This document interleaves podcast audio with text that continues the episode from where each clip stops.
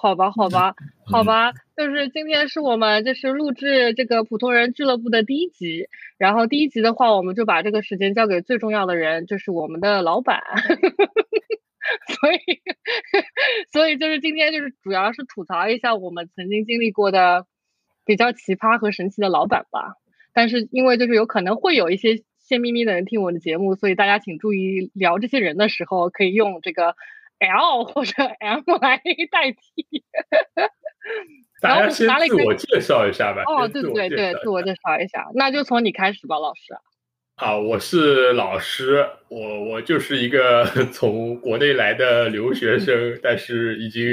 在这儿留的比较 透彻，已经感觉呃忘了国内的生活都是什么样了，留的太透彻了。可是你现在不是一个留学生身份了呀？你现在应该算是现在不是一个留学生身份，对，就是过了很混沌的留学的。呃，七八年生活，然后就一直在这边又工作了混沌的五六年的生活啊，留的比较透彻的一个一个一个一个留学生的身份啊，这是我。那我觉得你的你的生活质量好像好像从你留学那天开始到现在也没有一个非常本质上的变化。对，感觉好像这么多年也没有一个很好的一个提升，感觉一直是处在一个呃，就是超长时间的留学的这样的一个时间范围里面。可以，可以，那是挺可悲的。接下来，庄庄，好那，我是庄庄，就这样。这是一个神秘的神秘的女人。对，她是个神秘的女子。然后我是我是阿欢，呃，我就我我就不讲自己的英文名字了吧，我就叫阿欢吧，我比较 comfortable with 阿欢这个名字。然后我也是跟庄庄一样，是就是老大不小的时候来莫名其妙的变成了一个性移民，然后从可能是二零零九年、二零零八年的时候就居住在美国，已经十几年了。然后对国内现在的这个。生活基本上处于一无所知的一个状态，所以我们聊的大部分内容可能还是和我们的那个留学和移民的经历有关吧。嗯，所以今天就来聊一下，就是我们所碰到过的，呃，工非常有限的工作经历里面遇到的一些比较奇葩的老板啊。所以我们从谁开始聊呢？先问问问那个大家一个问题，就是先问阿欢一个问题：为什么你会觉得第一期会想要先去聊这个老板这样的一件事情呢？因为可能这是我们就是主要的烦恼之来源吧。嗯，就是我觉得是庄庄同学比较有这个非常想聊的这个话题，我也正好也有点想聊这个话题，因为我最近刚换了工作，呃，所以我就觉得我们就来聊一下吧，因为这可能是。大家普通人通常都会有的一种一个一个吐槽的对象嘛，对吧？对，第二就是简单的简单的理由是在工作嘛，一个星期四十个小时，然后你相处的人相处最多的人就是你的同事、你的老板。当你老板是疯了的话，那 他就占据了你大脑神经的很大一部分，挥之不去的这个 这个这个阴影。所以，大部分普通人的痛苦来源，一大部分都来自于你的老板，应该是的吧？对，就有些想得开的人可能不太会，但是如果你是一个，我觉得对工作稍微有一些些小小的嗯抱负，或者是你还是挺想让别人觉得你表现的不错的话，你可能都会比较在乎老板对你的评评价吧。一般这段关系都是比较重要的一段关系，当然就是你跟你同事的关系也很重要，但是老板跟你的这段关系可能会比较直接影响到你的生活质量、工作质量各方面。对，那大家先聊，要不先聊聊，简单介绍一下大家这个都是从事一个什么样的工作啊？你们有没有经常换工作啊？然后到底是在一个什么样的这个工作环境里面？大家平时都是都是一个什么样的情况？我先开始嘛？对我比较想要知道，对我比较想要知道庄庄的，因为庄庄他是就是一个比较妙的八八七八七年没有换 过工作的人，但是他也经历了非常多的老板。然后其实说实话，我跟庄庄很熟，但是我并不知道他具体是做什么的。其实我自己也并不清楚，你知道？真的吗？真的，我是在所以你不讲具体的地方吧。我觉得就是在一个非盈利机构。非盈利大机构工作，哎呀，就是一个美国普通高校做后勤人员，就是我是一般这样形容我财政状财政状况确实很普通，对，财政状况非常普通的一个大型非盈利机构，然后具体做什么？其实我做过还挺多工，就是不同的种类吧。我先是在 HR 里面有工作，然后。换到了有类似像那个怎么说呢？呃，finance 或者是 budget 做这这个这个叫什么来着？预算，对呢，做预算了，给做那个部门预算什么之类的。然后后来又换到了一个非常奇妙的办公室，他们叫。Business Process Management Office，然后呢，就其实这就是一个瞎逼逼的，就是所有人在，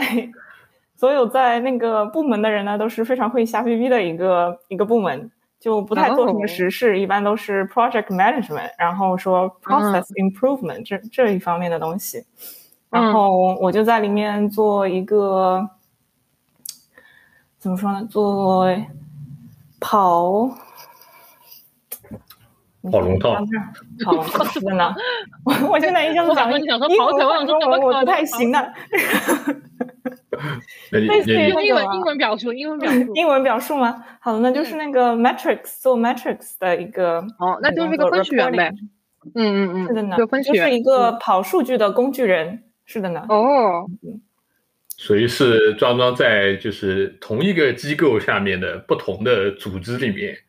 带了很多不同的职位啊，所以那就我还有不少不同的老板，就不是从头到尾都是一个老板，因为我在做不同部门的时候，老板都是不一样的嘛。所以待得很透，在同一个这个呃非盈利高校 或者是盈利不了的高校里面待得很透。是的。好的，那阿欢呢？你呢？你的你的工作经历是什么样的呢？我工作经历就是乱七八糟的呀，我基本上没有正经工作过。我我从学校出来，其实一开始我是，嗯，好几年前是真的还挺想去做，嗯，研究方面的工作的，因为觉得那个时候好像自己比较有天赋在这一块。但那个时候不是就觉得说有一些 real life challenge，就是就自己没有任何的收入，感觉我觉得比较抱歉吧，就是我觉得就还是可能。对社会工作方面这块比较好奇，然后就从一七年开始就做数据分析相关的工作，但是前后也是有非常多的波折，因为因为作为我一个就是就人文社科背景出来，基本上是第一年是没有找到任何工作的，然后也有过被骗的经历，然后。被骗的经历之后找到了，就是踉踉跄跄的找到第一份非常小公司的工作，再从小工作小公司慢慢慢移移回到了湾区这里比较大的一些机构工作，然后但是基本上都是在在这种公司规模非常小或者不大的一些 startup 里面工作吧，也是做这个数据相关的工作，但是但是心里面特别觉得这不是我的激情之所在，所以现在工作也就变成了工作了，没有任何觉得这是一份。职业生涯只能是一份工作而已。嗯，这是我比较悲惨的故事。那老师呢？我我就是很典型的这个留学生的这个职业生涯，其实就是这种大众学这个工程类留学生的职业生涯啊，基本就是一路按部就班啊，就是每次面试就是刷题，然后刷不出来。然后你就只能去比较次的公司，然后在里面再混点资历，然后去新的公司去刷题，然后你刷的可能比上次好一点，能够进步一点，但还是比较次，然后就慢慢的、慢慢的就是你的刷题水平提高了一点，然后你的资历也多了一点，然后你换公司就可以换一些更好一点的公司啊。然后我现在最近的话，呃，就是就是从打工人。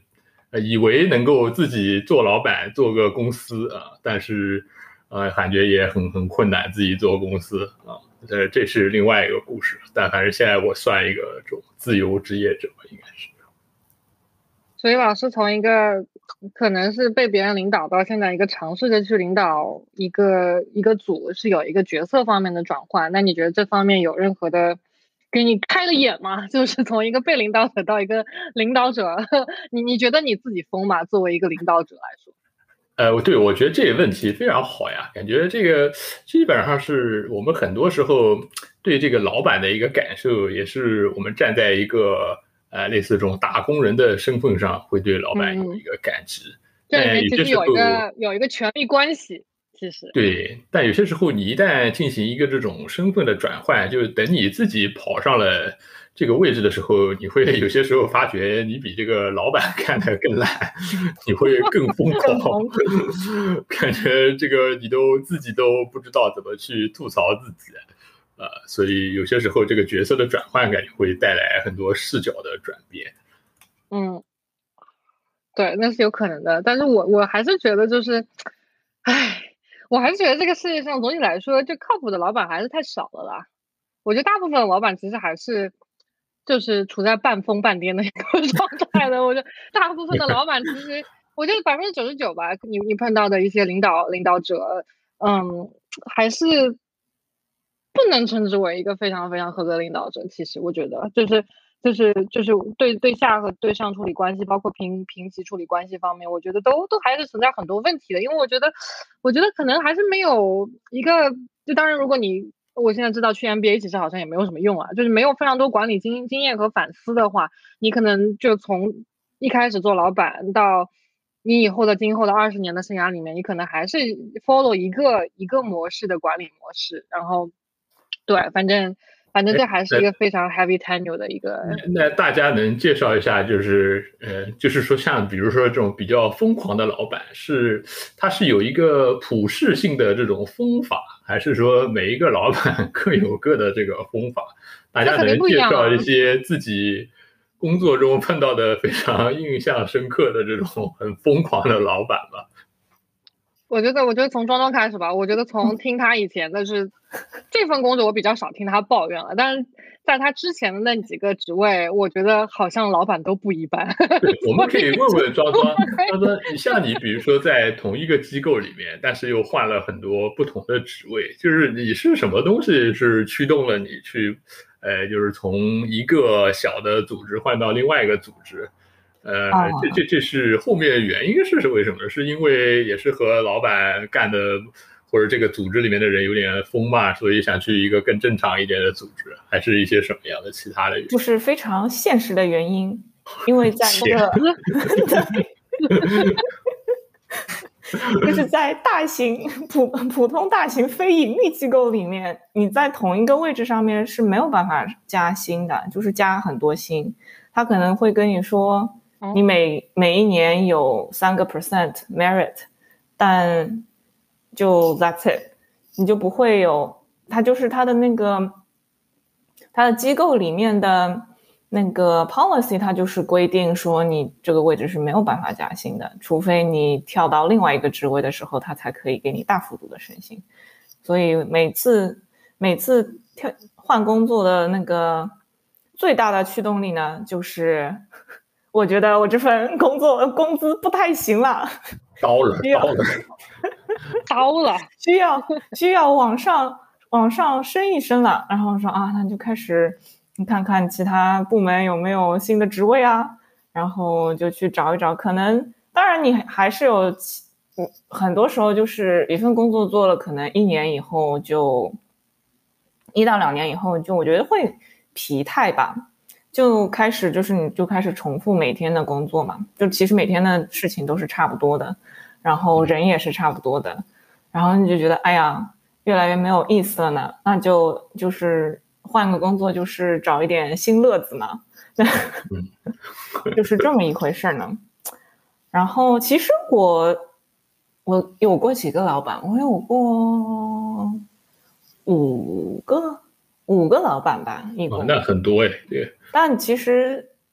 大我觉得绝大多数都是正常人，除了一个，就是阿宽刚刚提到的，我上一份工作的那个让你非常焦虑的那个，让我非常焦虑的那个那个疯了的女人。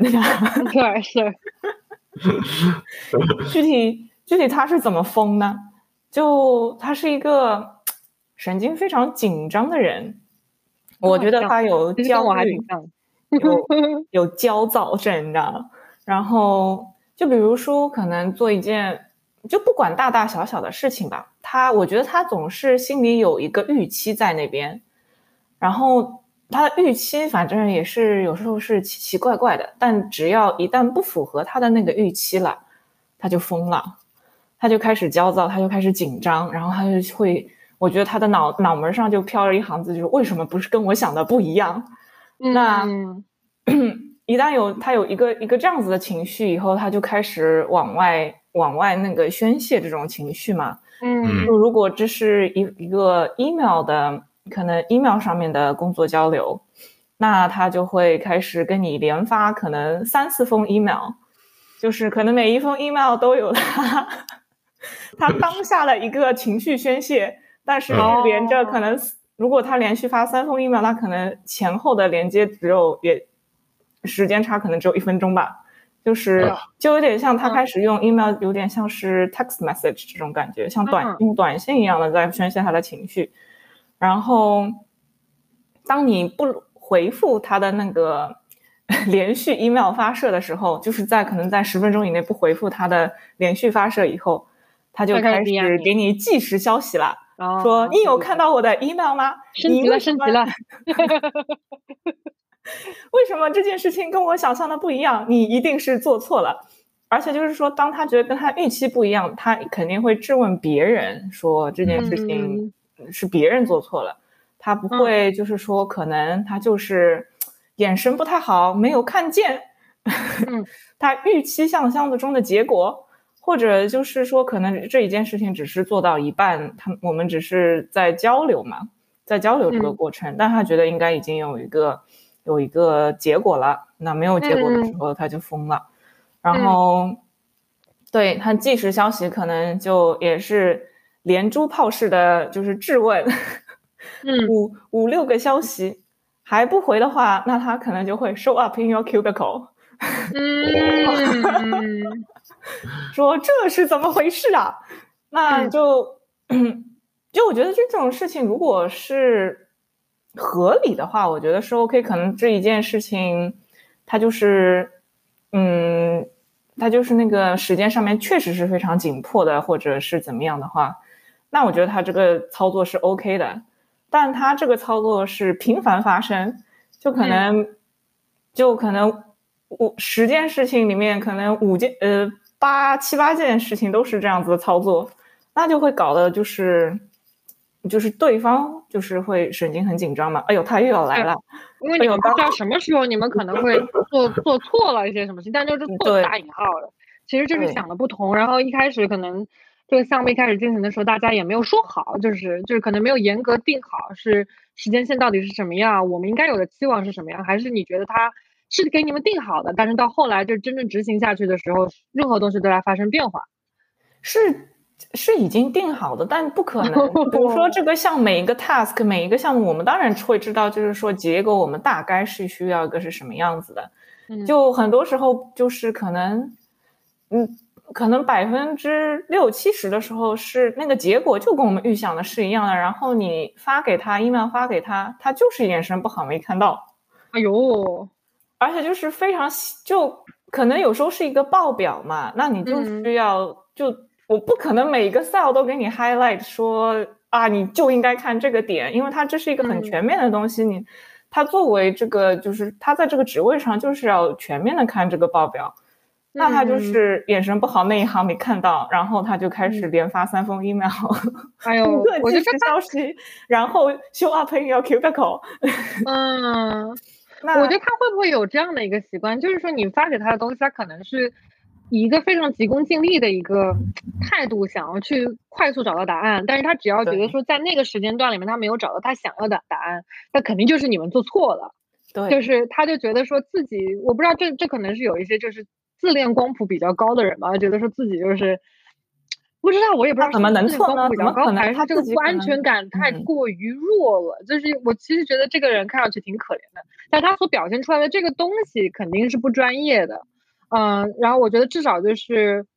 你连续发三四分一秒这个东西，其实对整个组来说应该是挺 demotivating 的，因为因为你你的这个焦虑的这个感受会完全的传导到你的组员那边去，然后大家可能就是手上那件事情也也不管了，就来来来去看怎么样回你的这三三四封 email，就是你用你的情绪去处理这种事情，而不是用你的一个正常的逻辑思维或者是一些。比较有建设性的意见或者 next step 来处理处理处理这件事情，就这里面也有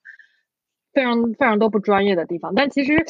看看这个人，其实想想挺可怜的。我觉得我可能觉得他可能有些大病须知。他他确实有一些大病，他而且我觉得就是说，他不仅仅就是对他的组员是这样子，他对外组的人也是这样子，就是跟我们合作的组也是这样子，那就搞会搞得很难看嘛。就别人想说你是谁呀？你凭什么给我就是发三封 email 来质问我做的对不对？而且明明人家做的可能就是对的，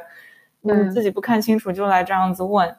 那后来他就把关系搞得很僵嘛，就只要跟我们合作过的组，大家都是都已经给他的脑门上贴了贴上了一一局小 一一面小红旗，你知道？嗯，就以就变成了他以后就是说。之后再想合作的话就很难，就别人就说啊，我们是不回他 email 的，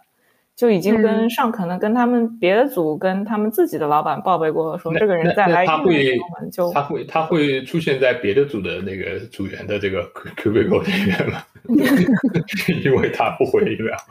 就就别的别的组的那个幸运之处呢，就在于他们跟我们不在一栋办公楼里面，所以他没有办法 show up。所以他不 至于说会还真的去去骑个自行车跑到别人楼里面去质问人家为什么不回不回不回那个邮件是吧？对呢，对。那我觉得这个好像也不是一个特别少见的一个现象，因为我刚看到的是 incompetency，我看到非常多的 incompetency。对我听庄庄描述一分钟的时候，我还觉得是在讲我，感觉。然后听完哦。哦，你是说那个到哪里的时候老板在讲老板？没有啊，我就觉得就是我我我自己也有一点，如果这个事情没有办法完全按照我预期的来做，我就很很 panic 啊，很焦虑啊，就会只想去和别人家去这个不停的去呃扯啊，就就有这种这种感觉，有有这样的倾向。那老师你会用什么方式呢？如果说这件事情你觉得你有一个非常。强烈的一个 opinion，然后别人执行下去的时候没有按照你你你脑子当中原先想的这个 plan 去执行，你有什么办法把它就是拉回到你的想象的这个正道上面？还是你会在这当中做一些妥协，然后可以让这个 plan 发生某些变化？啊，我会就是 show up，呃，在他们的这个 cubicle，然后在他们的这个 当面当面兑现啊，就是 我觉得这种事情一定要当面兑现才够，才能够就是决一雌雄，把这个事情给敲下来。现在特别是远程工作，我觉得 email 就毫无力量，一定要这个当面兑现才过瘾啊。那你的态度是什么样子呢？就是你还是就是比较平和的，但是大家就是有来有往的交流，还是就是说为什么这件事情是这样子的？你做了什么？你做了什么东西？我的我的态度可能就是就是需要就是有有人能够肯定死我呀，就是呃出来就是跟人勇敢对线，就是然后呢。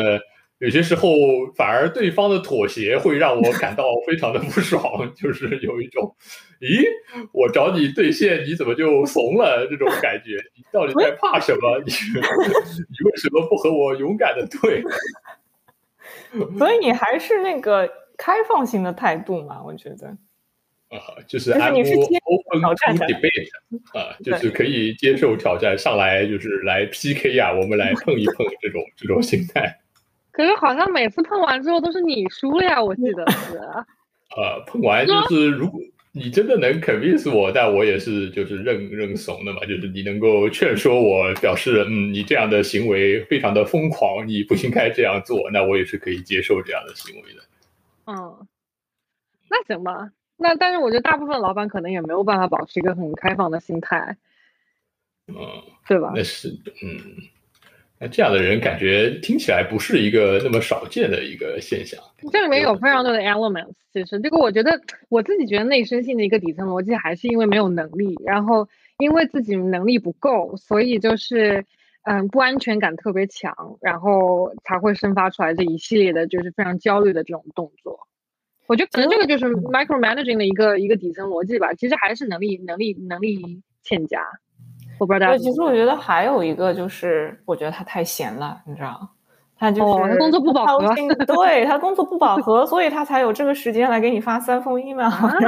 有这个时间来给你发五个即时消息来问这些事情，就是希望你立刻回复他。他没有其他事情可以做吗？那么一早点尾气就好了呀，他为什么不回家呢？不知道啊，就我其他像我其他的老板，我觉得他们都没有 micromanage 的这个经历，根本都就是嗯，一般他们都可能有对，一般都有可能。至少有七八个 direct report，那就每个人他都这样子 micromanage，他他可以他可能可以去死一死了吧？他自己手上的事情都做不完，对对，嗯。那像我这个老板，他最多就的时候就手下只有两个人，那他可以尽情发挥他的 micromanagement，所以对。我觉得这可能也是一个原因吧。所以是不是不应该有这样的一个经理的职位设置？如果他下面只有两个人的话，可能就是也没有那么多的事情去去需要他这样的一个经理的一个设置。嗯，对，其实我是这样觉得的。嗯，因为我觉得他的能力也没有办法发展出很多业务。他就好像有种在螺丝壳里做道场的感觉。螺螺丝壳里做道场。好的，这是庄庄老板的故事。那阿欢呢？你有没有什么想要分享的这些？我我觉得你的好像经历更坎坷一点。啊，对啊，我觉得我好坎坷啊！我觉得我好像我有的时候想想就觉得自己做错了什么。但是但是庄庄先先讲一下江江庄庄老板的结尾，最后庄庄老板其实是被 lay off 了，对吧？是有一次在那个就是到也不算是大逃杀，是他自愿的，就是请辞，就觉得说不想要再干了，所以就是这个这个非盈利组织就再也没有他，然后大家可以就是他也是在非盈利，他也在非盈利组织薅羊毛了，可能有二十年吧，然后 finally 就是。那他是不是也就是过了这样精神紧张的每一天，感觉也是过了这个二十年，感觉他自己是不是也是过得很辛苦呀？哦，有一点其实我觉得还蛮有意思的，就是他是一个 certified yoga trainer，然后你是不是应该觉得他非常的 peaceful，并没有，嗯，他就是经常会一个星期去可能做一次性做六个小时的瑜伽。但这没有，并没有帮助他那个寻找寻找内心的平静。他的问 题是，他为什么会一次性做六个小时？这不是普通人可以做到。他要释放他的这个焦虑，有很多能量需要释放。然后他还可能每一年会去做那个这种闭关修炼，就比如说 retreat，有可能就是消失在。你就消失在现代生活中，可能两个星期吧，然后就是那种 retreat in 闭关嘛，就是可能不讲话、不讲话的，然后就是寻找你内心的平静，但这也不能帮助他，你知道吗？所以这些东西都是精神层面的建设，其实并没有那么大的作用，是吧？对，我觉得他可能应该就是心理上面可能，我觉得他是唉。我觉得他是蛮可怜的，我觉得他应该是天生就是这种非常焦虑的这种体质吧，或者他可能童年上面有一个非常大的阴影什么之类的，他一直没有。我觉得绝对是对。但他也一直在，他还跟我说，他一直在看心理医生啊。他有一个一直去的长期的心理医生。我想说，那那个心理医生可能已经对你放弃了吧？我觉得，应该告诉他应该换一个心理医生。你既然都看了二十年还没有看好你的病，你感觉得试试别的了。哎呀，是呢，反正我现在已经摆脱他了，但他还是你知道，我老板。老板经历中的一个大 大污点，我我其实觉得这个这种类型还挺像我的，我觉得我可能也是属于那种，一旦释放可能要跑六个小时步，然后下一下一个礼拜就完全忘记了自己跑步的原因，其实是因为我自己不够 calm，我觉得还挺像我的。但是我觉得我比他稍微正常一些，至至少我有一些同理心，就是我知道别人看到我这样做会讨厌我，然后我不想成为这样被讨厌的人，至少我是有这方面的一个一个一个意识的。对对，而且我觉得你应该没有这样子的自信吧？就是说我肯定是对的，别人肯定我没有。我觉得我有非常非常 tremendous amount of self doubt，you know。对，但是这个世界上就是也也就也就是大家讲的就是我有点逼数吧，我知道自己就是能力有限，然后可能还是以一个相对来说比较开放的心态，想要跟别人学习吧。就是不单单是就是自己的上级啊，自己的下级还有自己的平级，其实都有比你要好的地方，比你有学问的地方，所以还是要大家应该以一个比较 open 的心态来跟他们工作吧。就是你心里面不能一直装着这种层级或者 title。嗯，我觉得这个东西会限制你的学习和成长，我觉得这肯这是肯定的。然后我自己的这个经历的话，我就是比较坎坷啊。然后我是二零一七年的时候，其实首先是碰到了一个骗子公司，然后那个，然后然后这是我经历当中比较我比较少提起的一段，但是庄庄可能也不知道，庄庄可能知道吧？庄庄我跟你提过，可能小五到十分钟，就是我在达拉斯的时候有被开除过这件事情，你知道吗？哦，我记得你好像有跟我提过，我跟你讲过是吧？就是好像是一个是一个私募集团，那个时候是一个非常小的一个公司，好像那公司总共加起来就不到八个人，然后我是他们招的第一个女性亚洲雇员，应该是第一个女性亚洲雇员。然后具体发生了一些什么事情呢？就是非常非常多的不愉快，就是从入职第一天开始就发现这个公司是有有一些比较大的 bug。就是这里面有一些雇佣欺诈行为，是一个比较严重的。但是那因为那个时候我是一个小麦麦子，然后完全的那种菜鸟，所以我当时就是没有有这个勇气去抵抗，然后觉得说反正我好不容易找到一份工作了，我没有任何精力，那我就先干起来。到后来就是整件事情就是变成一件一直在突破底线的一种，就是这个交流方式在跟我老板之间。结果后来有一就是一次非常非常不愉快的谈话，就涉及到一些种族的一些歧视的东西在里面的一些谈话，然后后来我就我就被老板开除了，然后我就啊，我记得我当时就是手都在抖，然后我就开车回去之前我还跟老师打个电话，然后让自己能够稍微平静一点，然后驾车三十五分钟回家，然后这是一次非常非常的那个蛮蛮难过的一个经历吧，因为就觉得说自己就是。可能那个时候已经算是让我想想看，那个时候好像我已经是美国公民了。那个时候，二零一七年的时候，然后我就觉得说，在这样的一个国家里面，在一个还算是至少二线的一个城市吧，然后怎么还会遇得到这种样子的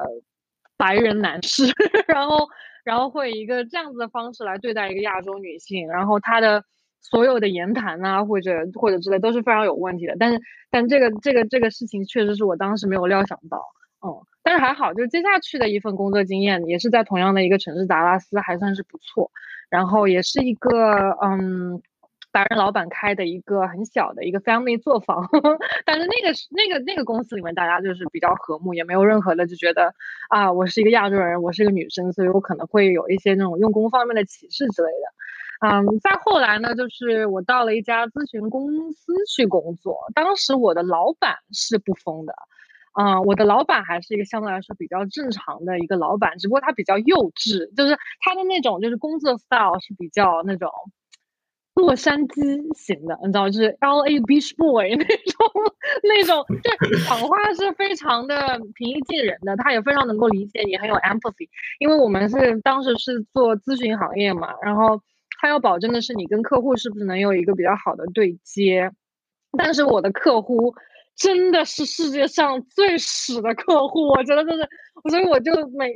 等到我就是不做这一段工作之后，有客户方找我做任何正职的工作，我都是 either ghost 或者就是直接拒绝，因为我的这段经历实在是太惨了。就是就是这家客户呢是，嗯，大家可以去查一下这个 Fortune 那个。财富榜，它可能就是常年徘徊在这个前五名的这个位置啊，应该是个全球这个巨大企业之一。然后呢，这家公司有一个比较大的特点，就是它有非常多的外包工种。然后外包工种呢，就是会请到非常多，就是在印度或者是中国或者是菲律宾的一些一些外包的一个成员，给他们做一些项目嘛。然后这些外包的成员，说实话。没有得到非常多的一些尊重，因为他们纯粹就是卖卖小时给给这家美国公司，然后美国公司不用付，嗯，同样等同的这种薪酬，然后就比较便宜，然后又可以完成很多项目，而且比较邪恶的一点就是。美国公司非常喜欢请印度外包公司，因为因为正好时差是十三个小时嘛，就等于是我们六点钟下班之后，他们可能早上七八点就完马上可以 pick up 我们项目的这些结尾的部分，就开始就是接着我们项目就继续做下去，就是你可以保证你的 project 二十四小时都是可以在运作 这样的一个状态。然后那当时呢，就是我的一个组呢，就是一共有三个人，然后我的我的客户方的老板是其中一个，然后我还有另外一个印度成员。嗯，然后我跟那个印度成员就是至今我觉得还是好朋友的一个关系，因为我们在在那段时间的共患难的那段那段经历实在是太难 忘了，你知道吗？就是就是我我当时工作的那个组，嗯，他们提的要求其实都特别的简单。在技术层面上是很容易实现的一些要求，但他们提的要求非常的无理，就是一个正常的，呃，一个公司不会要求你，因为比方说这礼拜的一些指标不好，让你去改动计算这个指标的方法论，以达到这个指标可以回填到一个上升状态的这种任务，就是。就是如果你作为一个有良知的一个公司的员工，你想要 provide 已经不是老板疯了，就是这个公司都有点。我就对这个公司是疯的，就是所有每一层的那种管理管理员都是想要 cover up 自己做的不好的一些地方，然后就是粉饰一下这些 metrics，让这些东西看上去比较好，但实际上这些 metrics week by week 都是在往下掉的。然后就是当时的客户对我和那个印度员工的 managing 也是非常非常的。micromanaging，我记得有一次是，好像是我们在另外一个地点办公，然后呢，那个客户就是十二点半的时候临时放了一个十二点四十五分左右的会议，然后我们就觉得说，啊，那个会议可能就半个小时，我们可以开完会之后就跟那个印度同事一起去吃个饭什么之类的，然后那个会竟然从十二点四十五分一直开到了晚上的七点半，你可以想象吗？就是这个会开了一个小时左右的时间，还超过。是超过七个小时吗？七个小时左右的时间。在聊什么呢？在上面没有聊天啊，就是六个半小时，就是平静不说话。但是他必须要在镜头那边看到另外一端的我们，他要保证我们是没有离开那个工位在工作的。然后我心里就是那种一万个草泥马飞过，然后但是呢，我又很怂，因为。这这等于是我第二份正经工作嘛，然后之前的一份正经工作其实也没有做多久，然后我就我就很珍惜这一份工作机会，我也不想 client have something to say about me，就觉得就觉得那个时候也是，我就觉得哦，我那个时候我怎么可以这么怂，就是怂怂爆了。但是我的我的印度同事他就是一个非常有种的人，就是我我记得我们可能开会开到一点一点半的时候，他就他就说够了。他说：“我们不能再说了，现在是我们的 legal 吃饭时间。我现在要带 Jackie 去吃饭了。然后，然后我就说：哎呀，我说，我说那谁谁谁，我们要不要就在那个下面吃一下，就上来就算了？因为我说刚刚那个客户感觉给我的感觉就是他必须要看着我们工作这样。他说我不，我带你出去吃寿司饭。然后他就他就开车带我出去吃了一顿大概大概一个半小时左右一个正常午休的时间的一个午饭。然后我们再回去，一打开电脑，客户还在。”那个镜头的另一边，然后完了之后还会碎碎念一些，我们怎么这次吃饭吃那么久啊，或者干嘛的，然后反正就是一直干到七点半下班为止。然后我我下班我还记得，就是走出那个门廊的一瞬间，我有一种想哭的冲动，就是你就觉得你有一种被侮辱的感受，你知道吗？就你觉得就是一个人为什么可以这样子对待另外一个人，然后我的人 权在哪里？就是。我为什么要被你看或者监视这么久的时间？然后，而且我就觉得说，嗯，然后我马上就把这件事情报告给给了我的老板嘛。然后我的老板也就是一直在跟我就是怎么讲呢？就是打圆场，因为因为他很很怕失去这样一个客户嘛。然后他也只能就是说在当下表示对我遭遇的一种同情，但是并没有马上把我把这个帮我帮我把这个项目给撤下来，因为我们其实那个时候，呃，合作上面已经陷入僵局了，这可能是我们能够抓到的一个很重要的一个项目，所以他也不想让我把这个项目扔掉，嗯，所以那段经历其实还是挺难过的，就是 on all levels，你知道吗？就你觉得你既没有学到东西，又跟屎一样的人在一起合作。然后也没有后最终最终拿到项目，然后大本公司也不知道你在干嘛，所以就一片混沌的那个状态之下，就有一个非常不好的体验。然后我就觉得，而且这段经历让我想到了非常多，也是有关于那种外包啊、文化啊，然后大公司的一些就是白人管理者啊，然后下面打工人都是有色人种，就一系列一系列的一些。一些一些一些反思吧，也 trigger 了我去想这方面很多的事情。然后，但是就是每次讲到这段经历的时候，我还是觉得有点软，就是就是绝对不可能再有第二次，再有第二次。你们不会就说直接。说啊，我的摄像头坏掉了啊，这个网络 is really bad。我的我的印度同事当时就是这么说的，但是但是我就没有改，我当时就特别特别怂，因为那个时候我才正职工作，可能一年都不到吧，就我我我连 simply 就是不知道自己应该设立什么样子的一个 boundary，算是一个正常的 boundary，就是我到底要到什么时候说 yes 或者说 no 是属于专业的一个范畴，我都不知道，是属于一个非常无知的一个状态，对，非常不成熟那个时候。所以就是对，就对这个现实做了非常非常多的妥协吧。然后我现在回头想想，可能是因为我也就是因为我做了那么多的妥协，然后对方才会这么的蹬鼻子上脸，就是就得寸进尺。但是如果我当时没有做很多妥协，或者跟我的印度同事能够有一个比较强的抗争的一个战线的话，我觉得他可能也不敢做那么多很离谱的事，然后也不可能说那么多离谱的话。但是我就觉得，其实作为打工人来说，还是挺不容易的。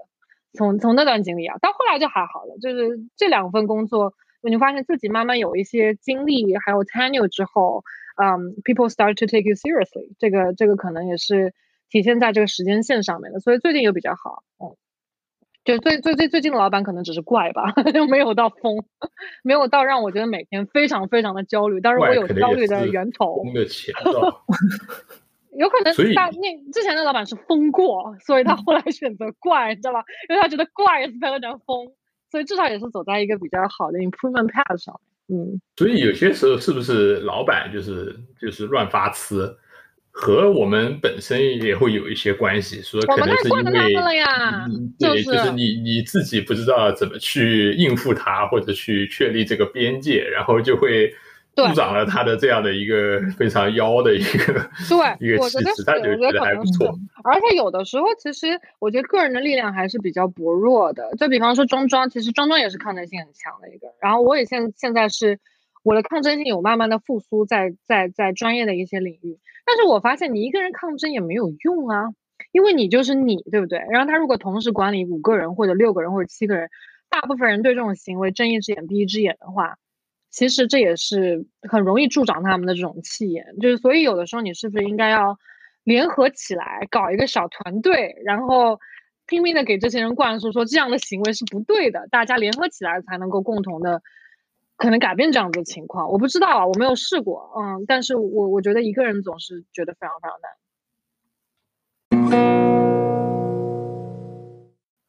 有时候你可能因为在工作场合。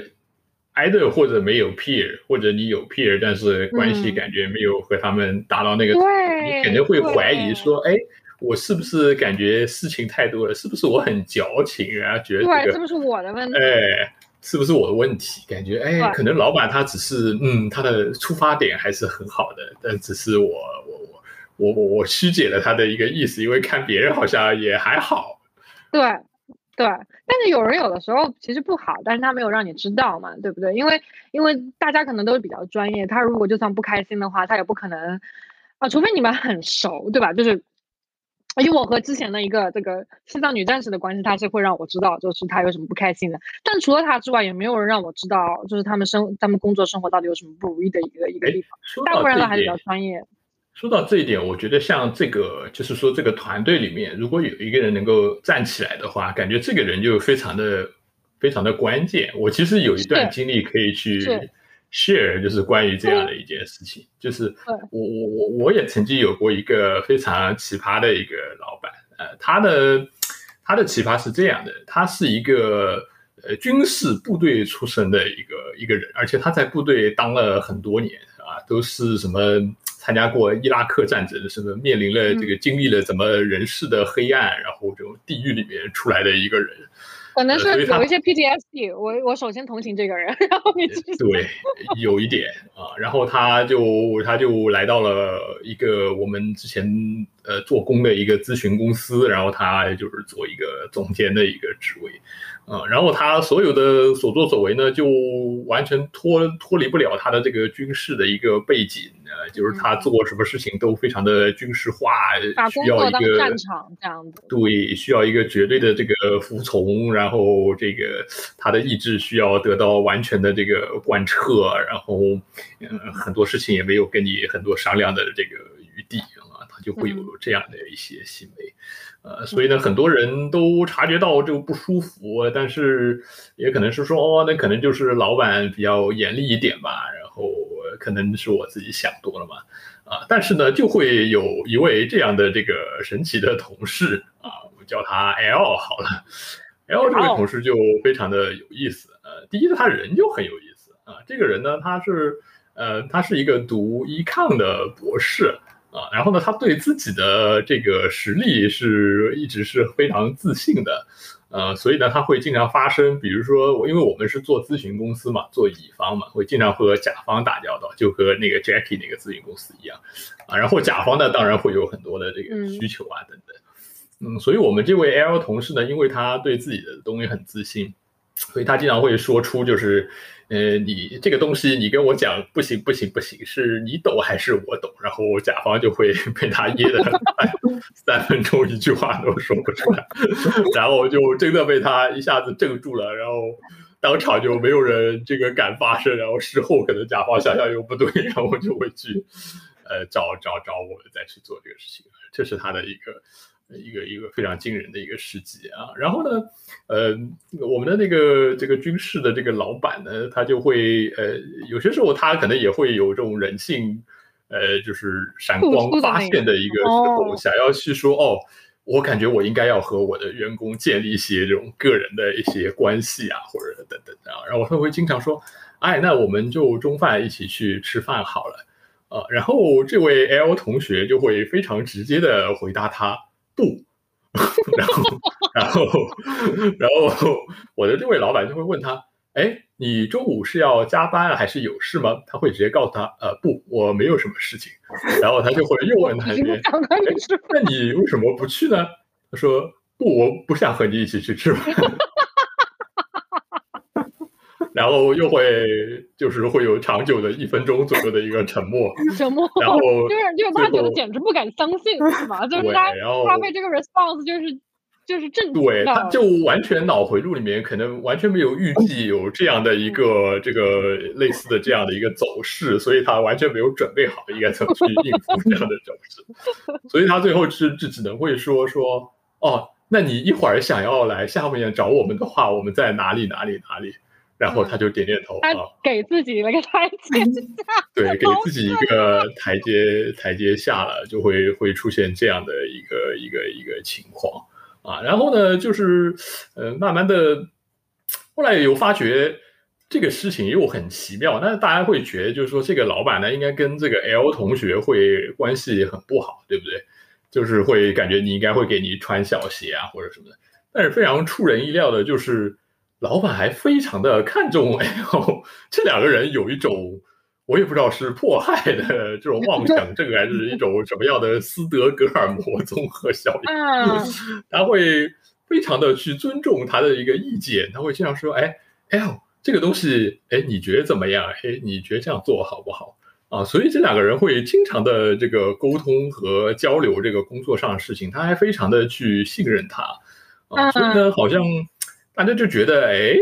怎么怎么会这样？就是与之形成鲜明对比的，就可能是另外一位 L 同学啊。我们还有另外一位同学哦，对，那另外一个好像也确实是这样。他就会非常的 accommodating，然后这个老板会说什么，然后他就会就很 accommodating，然后会做什么。呃，但是呢，他也做了就是最重的活，干了最多的一个活。啊，但是也没有看到，就是说老板好像很很尊重他的工作成果啊，给你升职啊或者什么东西的。嗯，那反而是另外一位这个小 L 同学，感觉在这个组里会混得更好一点。所以有些时候就你会想，就是说，哎，这个面对这样的一个做法，是不是就一味的这种妥协啊，或者或觉得我自己不对啊，就感觉就不是一条可以很走得通的一条路啊，就人家就会蹬鼻子上脸，这个得寸进尺啊。然后如果你去反而去，就是说你怎么想怎么去做，然后不要去顾及太多的这个脸面，好像人家也没有办法拿你怎么样嘛，就是这种感觉。嗯。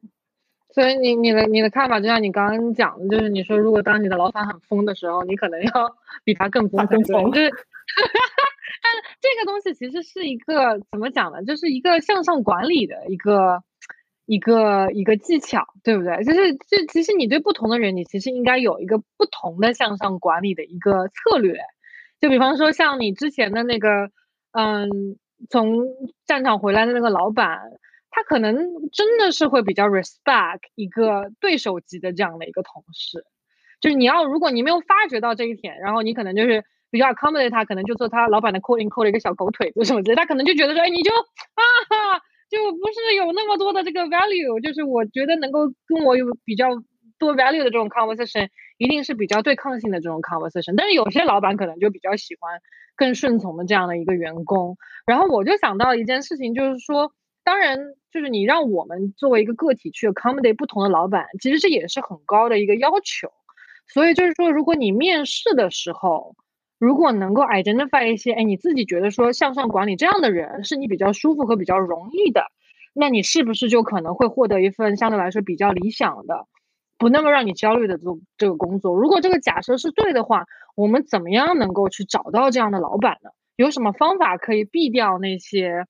嗯，跟你合作起来不舒适的，或者需要很长的时间才能适应彼此沟通方式的这样一种人呢？有没有一种方法在面试的时候能够找到他们？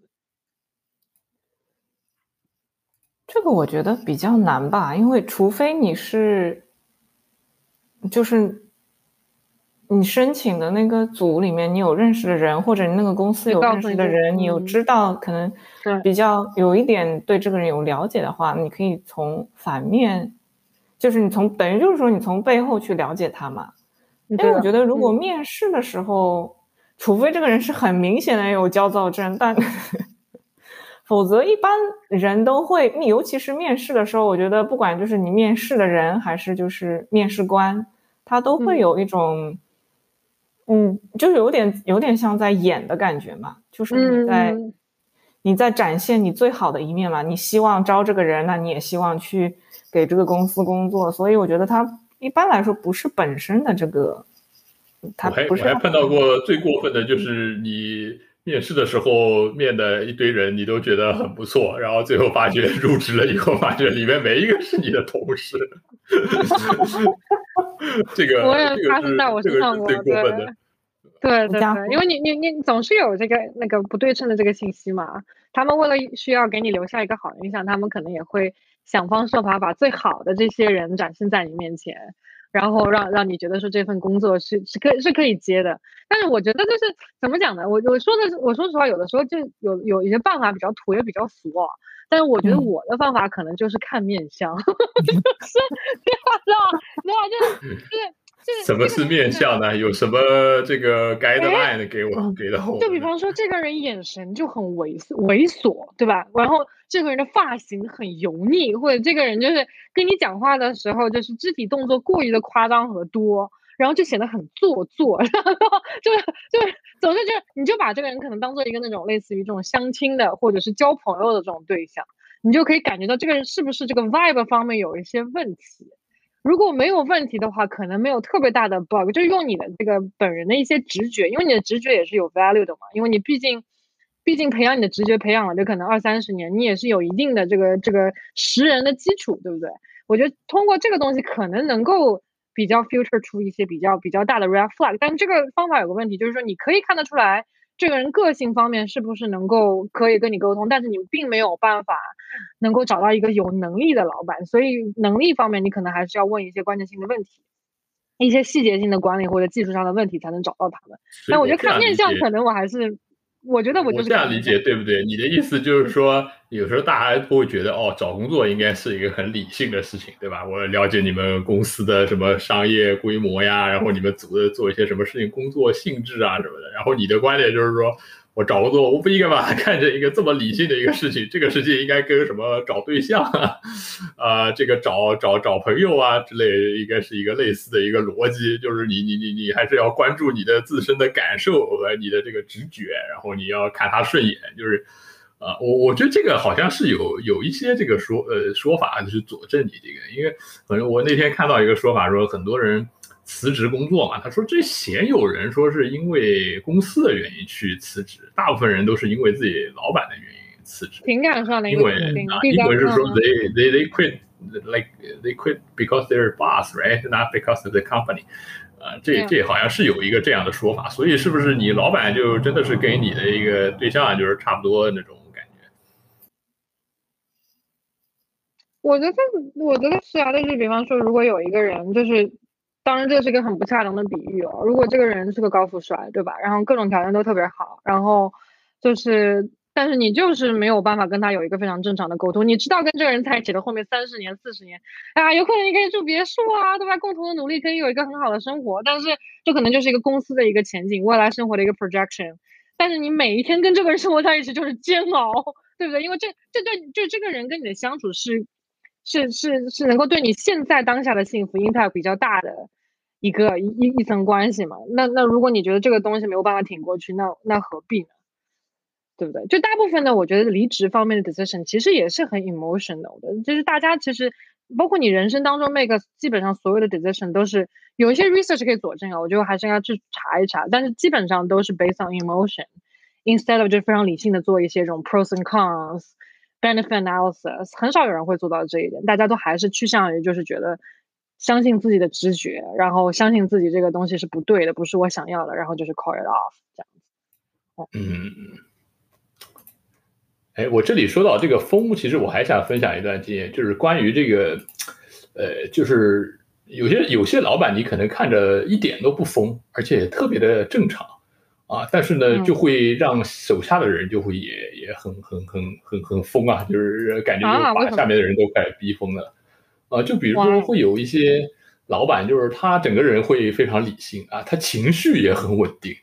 啊，然后他 人也很理性，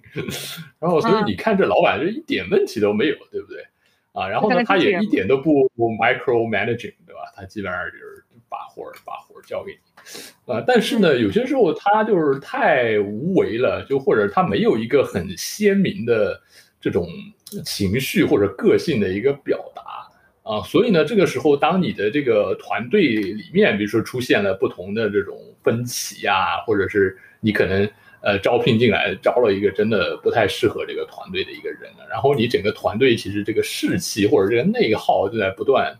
增加的一个时候，就是他还是情绪稳定。他还是 非常的淡定，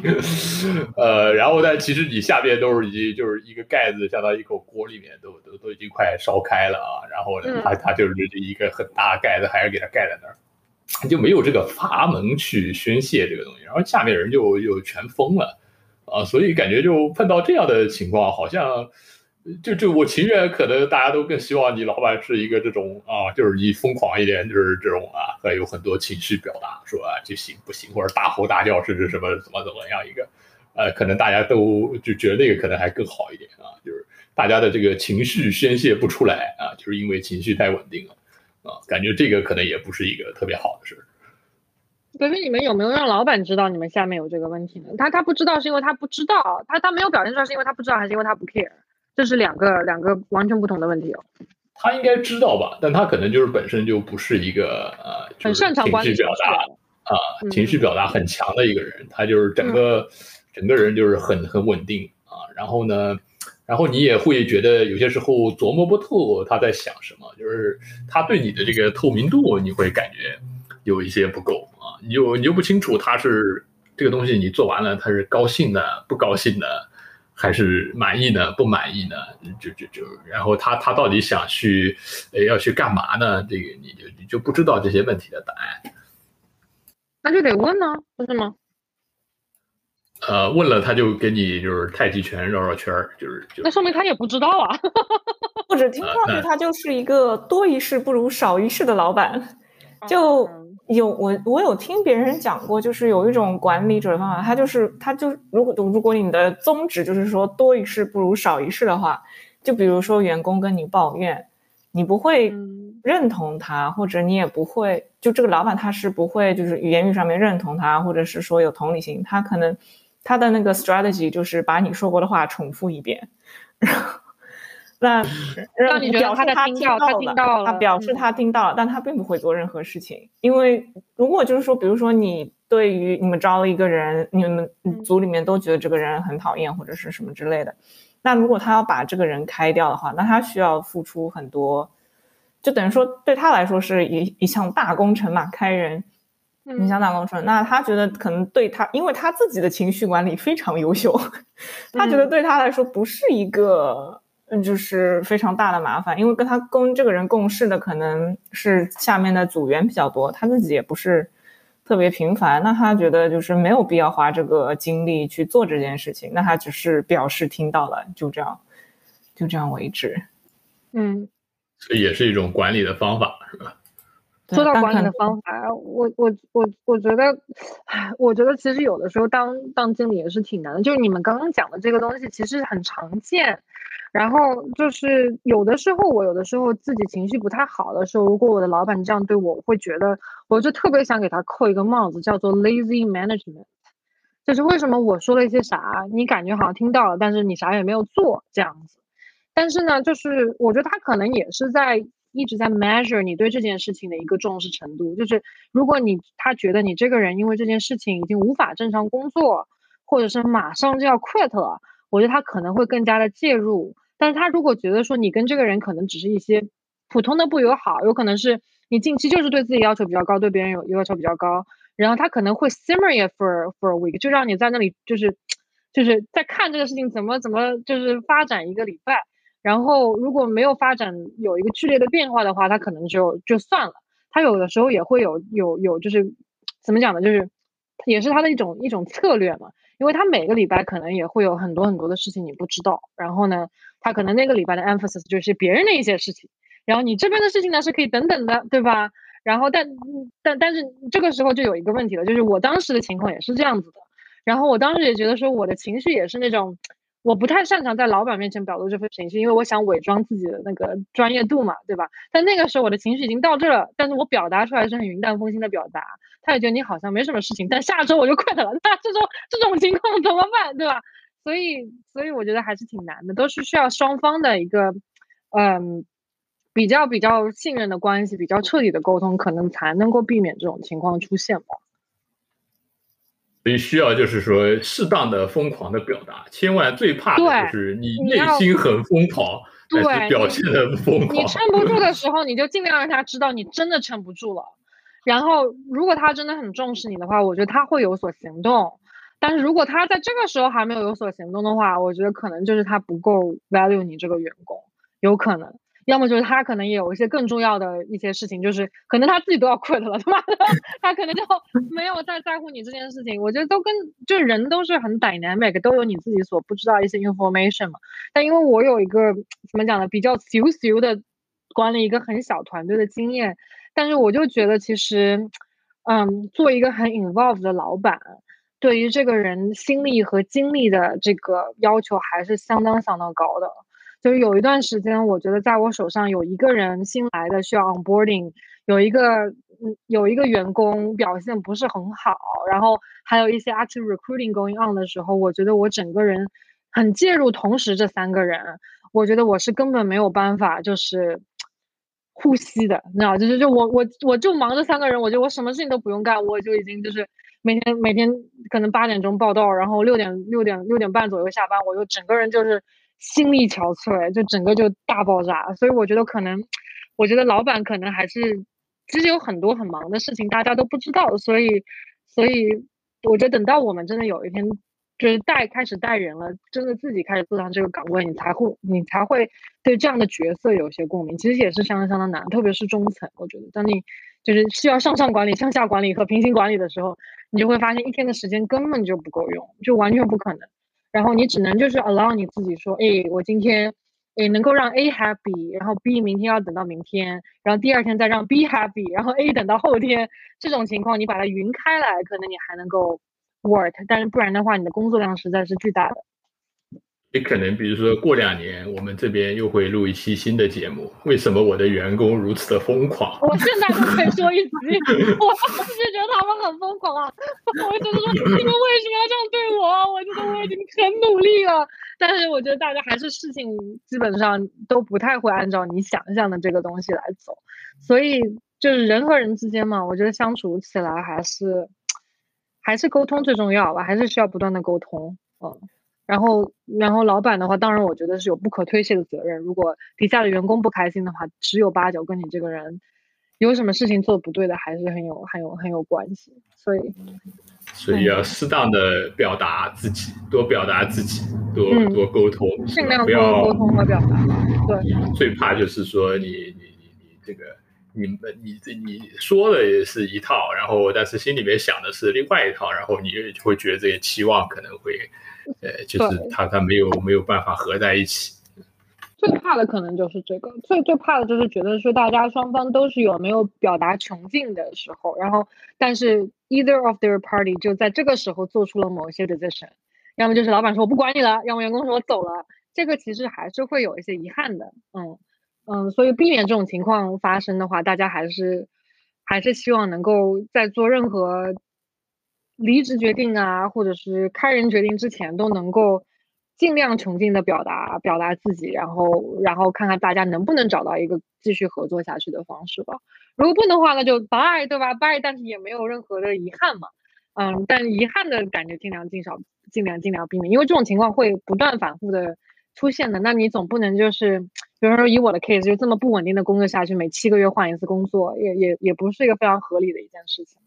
就是，而且这里也不并不帮助我个人的成长嘛，对吧？我感觉我每次都是 say bye to things like very easily，然后人家就会觉得说你这个人是不是没有任何韧性？然后我自己想想，可能自己是的，可能这这方面确实缺少了一些坚持下去的一些韧性吧，就觉得好像别人只要没有符合我的预期，我就我就不干了，这也不是特别好，嗯。好的，那今天谢谢大家各自分享自己的经历啊，然后感觉大家也好像有一些结论了，希望大家能够职场上面少遇到这些疯狂的人，少一些疯狂。而且还有还有一还有一个，我们可以下次可能有时间的话，也可以聊聊这这些疯狂的同事呀，对吧？我觉得我觉得老板是一方面，但有的时候真的让你抓狂的是你每天碰到的这些平级的同事。他们也可以很可怕，所以，所以我们再找机会聊聊聊聊这些事情吧。今天可能到这边，我我觉得我们差不多。嗯，可以呢。好嘞，那大家下次再见。谢谢大家，拜拜。